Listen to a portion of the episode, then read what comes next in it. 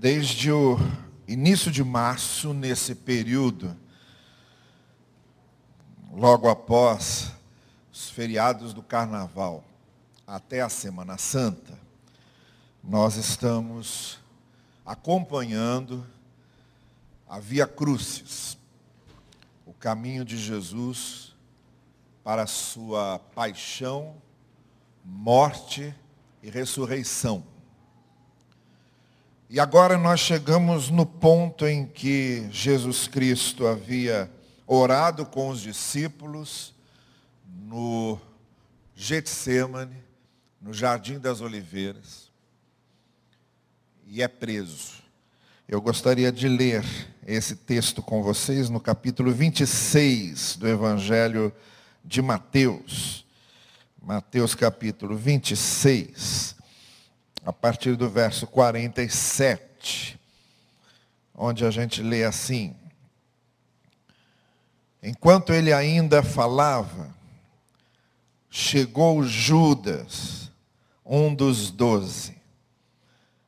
Com ele estava uma grande multidão, armada de espadas e varas, enviada pelo chefe dos sacerdotes e líderes religiosos do povo. O traidor havia combinado um sinal com eles, dizendo-lhes: Aquele a quem eu saudar com um beijo é ele. Prendam-no. Dirigindo-se imediatamente a Jesus, Judas disse: Salve, mestre, e o beijou.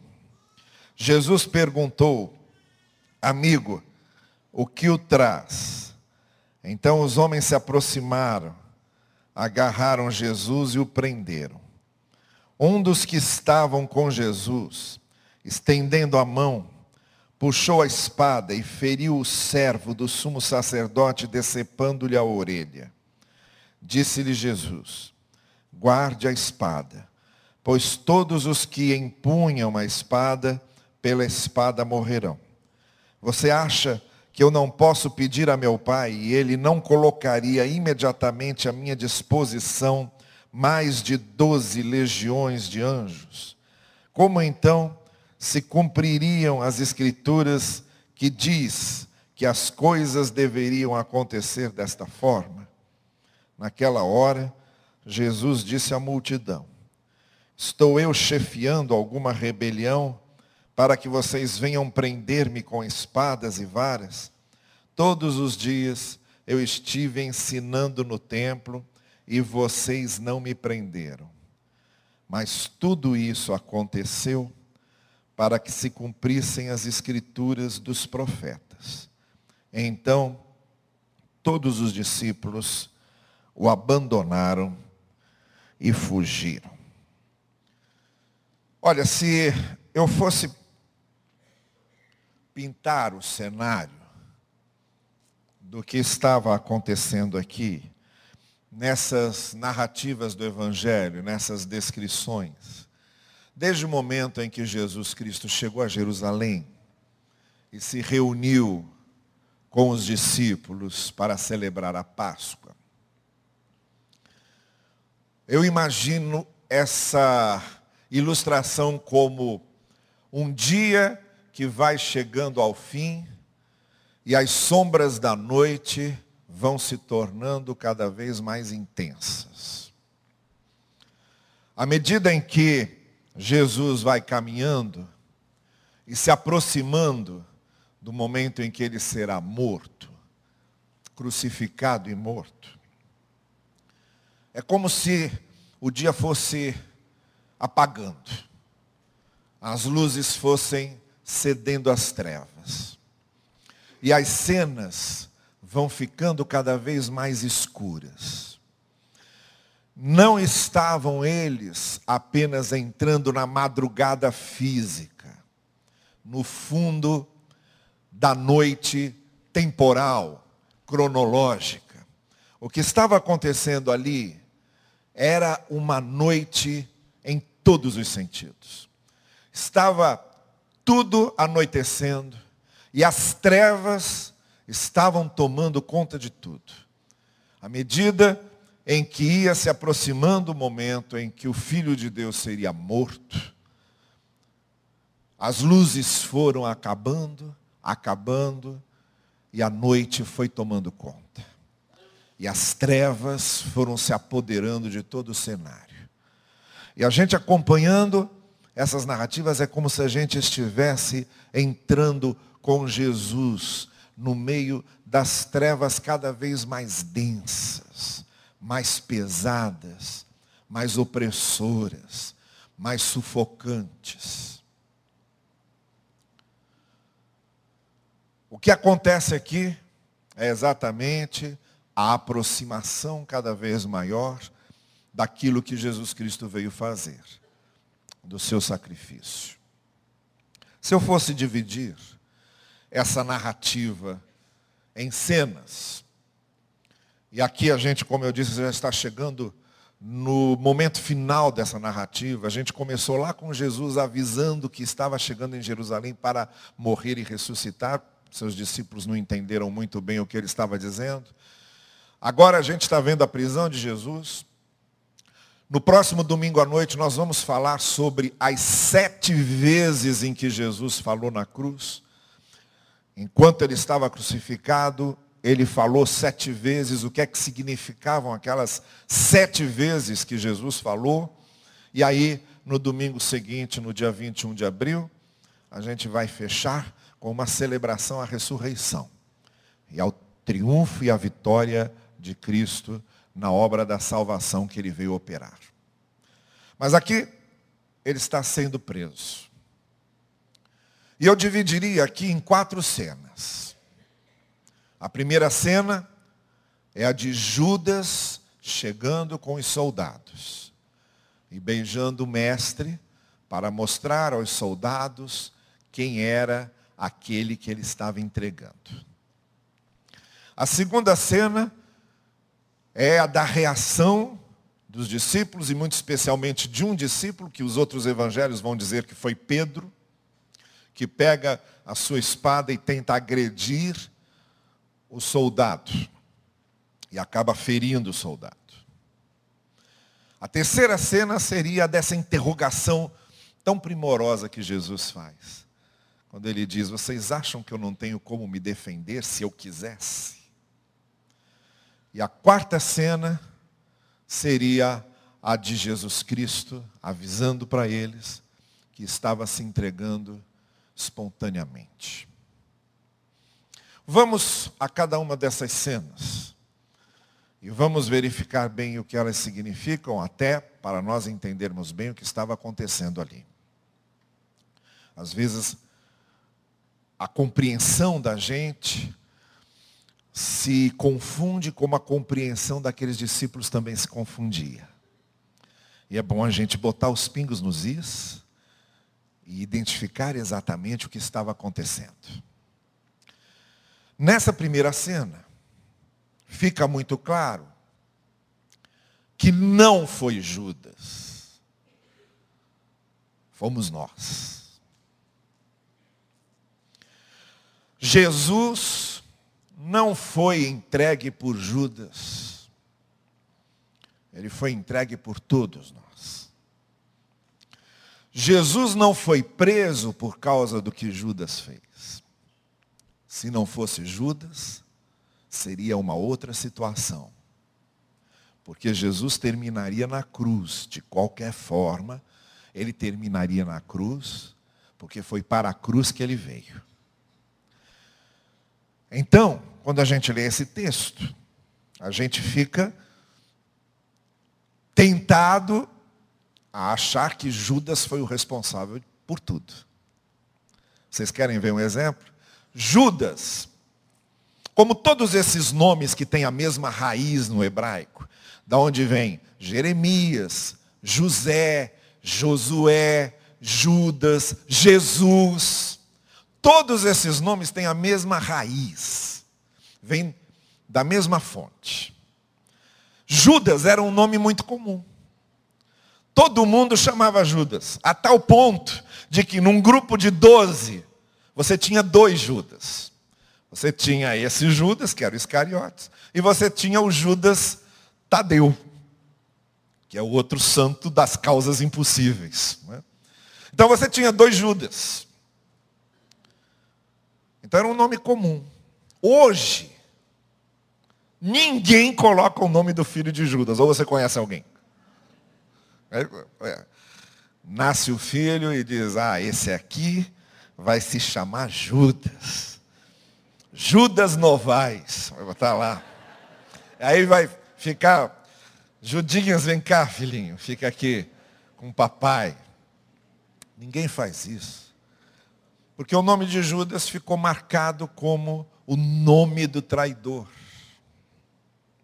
Mas não foi Judas. Foi ele.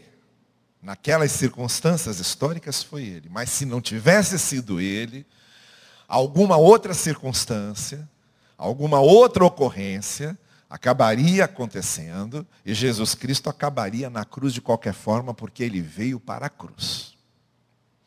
E Jesus veio para a cruz, não foi só por causa de Judas, foi por minha causa, foi por sua causa. Quem levou Jesus à cruz não foi Judas, não foram os romanos, não foi o sinédrio, não foram os sacerdotes, não foram os fariseus, não foram os mestres da lei, foram todos eles e fomos todos nós. Então essa é a primeira coisa que tem que ficar muito clara. Jesus estava ali sendo preso e seria morto por nossa causa. Por nossa causa. Judas foi o elemento circunstancial histórico, mas não o significado e nem a razão a razão e o significado da morte de Jesus, nós é que a causamos. Essa é a primeira coisa. Então não foi Judas, fomos nós. A segunda coisa, na segunda cena, quando os discípulos se revoltam e querem proteger Jesus, e Pedro pega a espada e quer proteger Jesus, atacando Jesus. Vocês sabem por que é que Pedro cortou a orelha do soldado? Porque não pegou na cabeça. Porque ninguém vai dizer, eu vou cortar a orelha dele, mira e corta a orelha. Não. Provavelmente na hora o soldado fez um gesto para escapar e a espada escapou e pegou lá a orelha dele. Mas o que ele queria mesmo era acertar a cabeça. Queria proteger Jesus e agredir o soldado. Por quê? Porque já havia entre os discípulos, de certa forma, entre o judaísmo como um todo, uma ideia de que o Messias viria para libertá-los da opressão de Roma. Eles conviviam cotidianamente, cotidianamente com os soldados romanos e com o império romano controlando a vida deles. Eles pagavam impostos não para sua própria terra, mas pagavam impostos para Roma e tinham a sua liberdade limitada e vigiada. A terra deles tinha sido invadida e estava sendo governada pelo de fora, pelo invasor, pelo opressor. Então havia na mente do judaísmo como um todo essa esperança de que o Messias vindo, a primeira coisa que ele faria era derrubar o Império Romano, libertar os judeus do Império Romano e instalar ou reinstalar o reinado davídico, o reinado de Davi. E Israel voltaria a ser uma nação livre e poderosa. E como Jesus era descendente de Davi, alguns inclusive, quando o chamavam de filho de Davi, estavam querendo dizer isso, olha, a gente crê que você veio de Davi e vai reinstaurar o governo de Davi, o reinado de Davi, o trono de Davi. Então agredir um soldado romano não era só proteger Jesus. Era criar uma situação para que finalmente a rebelião acontecesse. E alguns acreditavam mesmo que Jesus tinha vindo para isso. Só que assim como não foi Jesus, fomos nós, A segunda coisa que a gente tem que entender bem é que não era uma rebelião, era redenção. Jesus não veio liderar uma rebelião contra o Império Romano. Jesus veio operar redenção e salvação. Por isso que Jesus repreende Pedro e diz: Olha, Pedro, todo aquele que quiser entrar nesse tipo de rebelião, usando a espada, vai se arriscar a morrer pela espada. Porque quando você faz uma revolução, faz uma rebelião e bota a cara lá, você está arriscando sua vida e você está querendo dizer, eu posso morrer por essa rebelião. Mas não é isso que eu vim fazer. Eu não vim chefiar uma rebelião. Eu vim redimir vocês. Isso aqui não se trata de uma rebelião, se trata tão somente de redenção. Por isso Jesus vai, coloca a orelha do soldado de volta e diz: Não vão usar espadas, porque isto aqui não é uma rebelião. Essa é a segunda coisa que a gente tem que entender bem. Jesus não veio fazer uma revolução moral, nem veio fazer uma revolução política, nem veio fazer uma revolução filosófica, nem veio fazer uma revolução de costumes, nem veio fazer uma revolução ideológica. Jesus veio redimir as pessoas. Jesus veio libertar o ser humano daquilo que o condena. Jesus veio trazer a salvação. Por isso, ele estava sendo preso. E por isso ele morreria. Então não foi Judas, fomos nós. Não foi rebelião, foi redenção. A terceira cena é a cena em que Jesus Cristo diz aos seus discípulos: Olha, vocês acham mesmo que se eu quisesse me proteger, bastaria eu chamar a legião de milhares de anjos e eles viriam em meu socorro e me libertariam se eu quisesse. Se eu quisesse. Esses soldados romanos aqui não davam nem para o cheiro. Se eu quisesse eu jamais cairia na mão de vocês. Se eu quisesse, ninguém me prenderia. Se eu quisesse, ninguém me acusaria. E se eu quisesse, eu nem estaria aqui.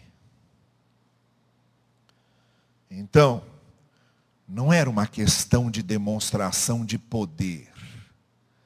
Era uma questão de demonstração de graça. Jesus não estava lá para mostrar o poder de Deus.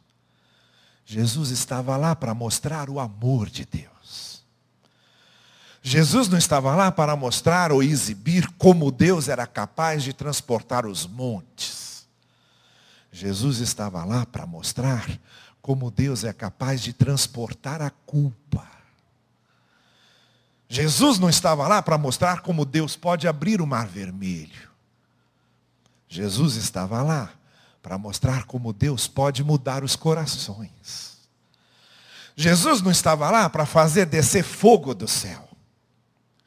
Jesus estava lá para fazer os corações se incendiarem com a graça e com o amor de Deus.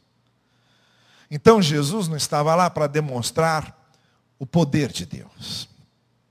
Ele queria era mostrar como Deus nos ama a graça de Deus que vem em nosso socorro, e em vez de colocar a culpa sobre nós, coloca a culpa sobre Jesus e ele nos redime.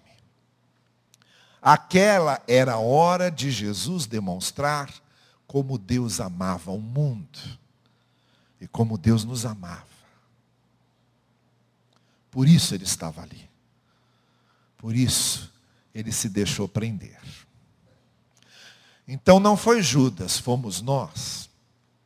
Não foi rebelião, foi redenção. E não foi exibição de poder, foi exibição da graça e do amor.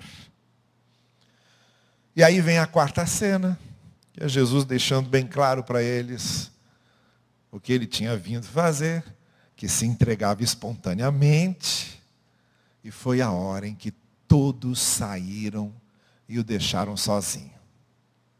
Mas olha, nem isso é para nós termos aqui qualquer visão de Jesus como um mártir.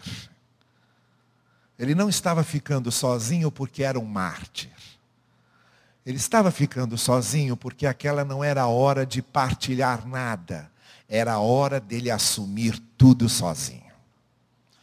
O fato dos discípulos terem saído e Jesus ter sido abandonado e agora era a hora dele enfrentar tudo aquilo que ele ia enfrentar, ele ia enfrentar sozinho, porque era sobre ele que cairia tudo.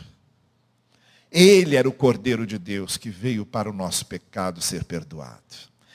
Ele era o enviado do Senhor, ele era o redentor.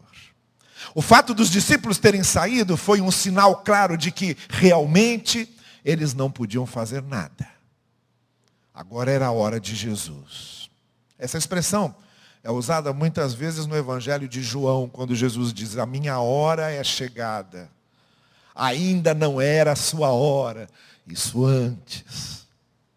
Muitas vezes o Evangelho de Marcos, quando mostra que Jesus faz algum milagre, e Jesus diz à pessoa, olha, você não vai contar isso para ninguém, Marcos diz, e ele pediu isso porque ainda não era chegada a sua hora. Mas agora era. Aquela era a hora de Jesus. E sabem vocês, por que é que hoje nós estamos aqui nessa hora de louvor e de adoração.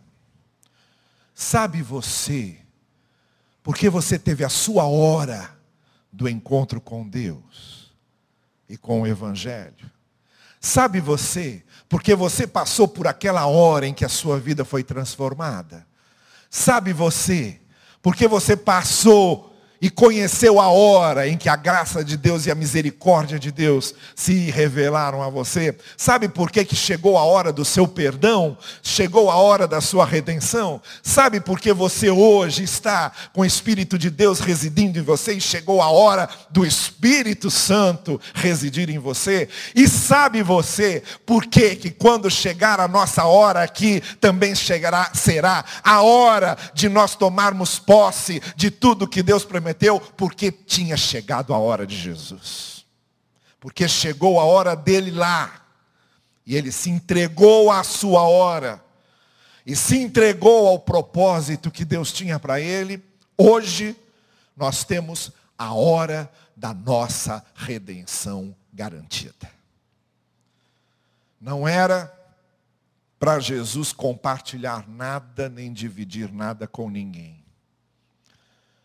Era hora mesmo dele assumir sozinho. E estava assumindo sozinho.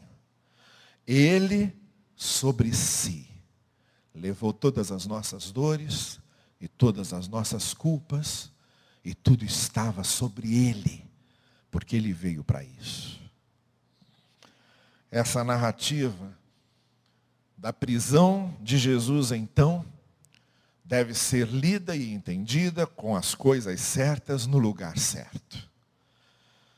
Não foi por causa de Judas que Jesus foi preso, também por causa dele, mas não só por causa dele, por nossa causa. Não foi uma rebelião que Jesus veio fazer. Ele veio nos redimir e veio nos salvar. Não era exibição de poder, era exibição de graça.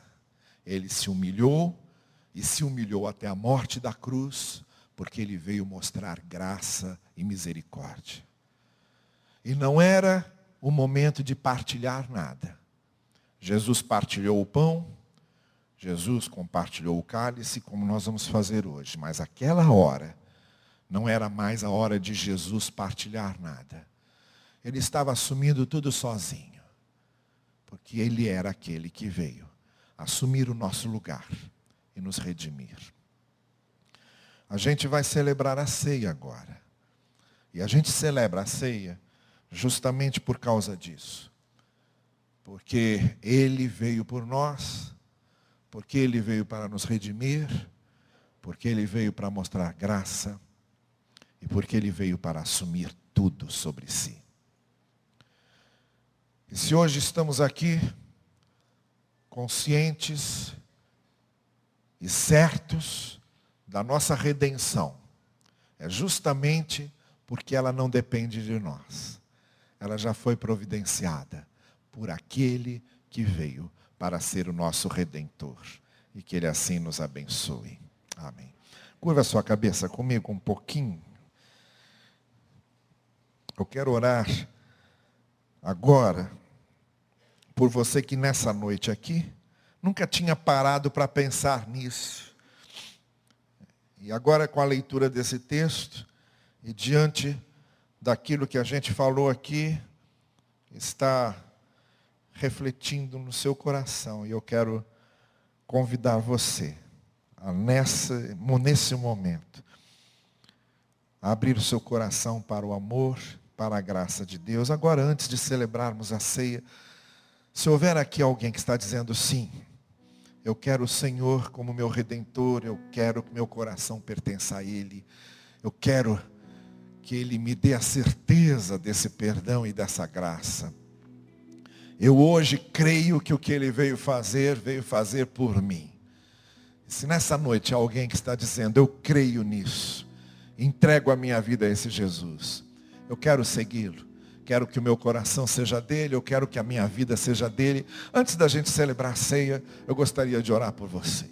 Se houver alguém aqui que está dizendo isso, está com seu coração aberto para a graça e para a misericórdia do Senhor, e nessa noite está dizendo sim, eu creio que ele veio por mim, eu creio que ele morreu por mim, eu creio que sobre ele o Senhor colocou as minhas dores e eu creio que Ele é o meu redentor. Se você está dizendo isso, eu quero orar por você agora. Onde você estiver, levante a sua mão. Eu quero ver a sua mão erguida e quero orar por você. Deus abençoe você, Deus abençoe. Lá na galeria alguém, basta levantar a sua mão, eu quero orar por você. Aqui embaixo mais alguém. Deus abençoe lá atrás. Já vi a sua mão, pode baixar a sua mão. Deus abençoe você. Deus abençoe você, Deus abençoe você. Isso. Senhor querido, por trás de cada uma dessas mãos que se ergueram há um coração tocado pelo teu Espírito. Confirma agora a resposta que cada coração está dando e manifesta de forma concreta a tua graça e a tua misericórdia sobre cada um deles que essas pessoas que agora, diante da tua palavra, e diante da prisão e da morte de Cristo e do que Cristo veio fazer, estão agora diante da tua graça e do teu amor, que cada um deles, que diante de ti abre, abre o seu coração, que tu possas responder, dando a eles a certeza de que a partir de agora te pertencem. Habita nesses corações com todo o perdão com toda a redenção que tu vieste trazer. É o que nós pedimos no precioso nome de Jesus. Amém. Amém. Que o Senhor assim nos abençoe.